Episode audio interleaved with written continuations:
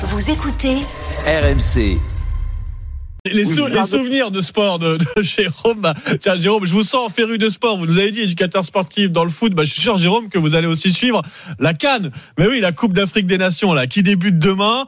Compétition RMC. Mais oui, vous pourrez la suivre sur RMC en intégralité. RMC radio officielle de cette Coupe d'Afrique des Nations. Et justement, Jordan Olivier, tu voulais absolument faire ta story sport ce matin parce que je crois que tu apprécies particulièrement la Cannes. Ah oui, je suis content. Je suis content et impatient parce que la Cannes commence donc euh, demain. C'est tout simplement une de mes compétitions préférées. Tous les deux ans, je l'attends avec impatience.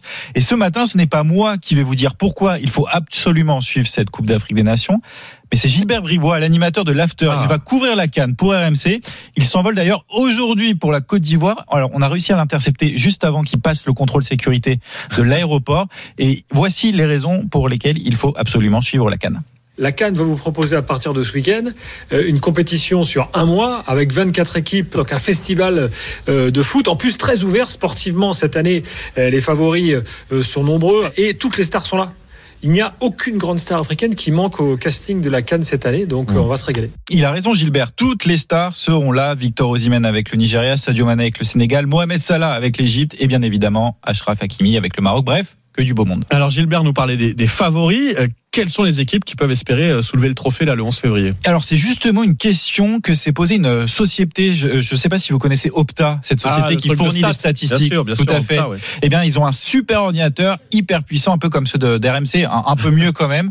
Mais c'est cet ordinateur a, a simulé la compétition 10 000 fois en combinant plusieurs euh, données statistiques. Allez, Donc, verdict. Donc, euh, les données statistiques, les buts marqués, buts encaissés, Ouais, les ouais, occasions de but.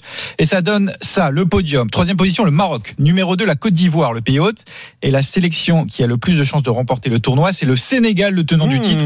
Alors, personnellement, moi, je mettrais une petite pièce sur le Maroc. Ils nous ont fait vibrer pendant la, la Coupe du Monde. Ils ont une super génération. Je vous propose qu'on se donne rendez-vous le 12 février, le lendemain de la finale, pour Bah voir oui. qui a raison, l'homme ou la machine. La machine dit Sénégal, Jordan Olivier dit Maroc. À vous de faire vos jeux. Je ne sais pas si autour de la table, Pierre, Géraldine, vous avez des, un favori pour cette canne? Alors moi j'y connais rien, tu sais. Oh, on en parlait avec Jordan euh, tout à l'heure, peut-être Maroc, effectivement, ouais. Ouais, ou peut-être la Côte d'Ivoire aussi, la personne l'a cité. Si elle est dans Opta, c'est ça Tout à fait. Ah, Elle bah est voilà. numéro 2, la Côte Eh ben, d'Ivoire. alors voilà, je mets ma petite pièce moi sur la Côte d'Ivoire. Vous pourrez en tout cas tout savoir sur la Coupe d'Afrique des Nations en, en suivant euh, RMC, puisqu'une radio digitale est, est mise en place, la radio digitale RMC 100% Cannes, accessible depuis l'appli RMC. Les 52 matchs seront diffusés en direct et en intégralité. Mais oui, c'est l'événement RMC radio officielle de cette canne, la radio digitale donc sur l'appli pour suivre tous les matchs et puis tous les soirs sur RMC et sur la chaîne YouTube de l'Afterfoot.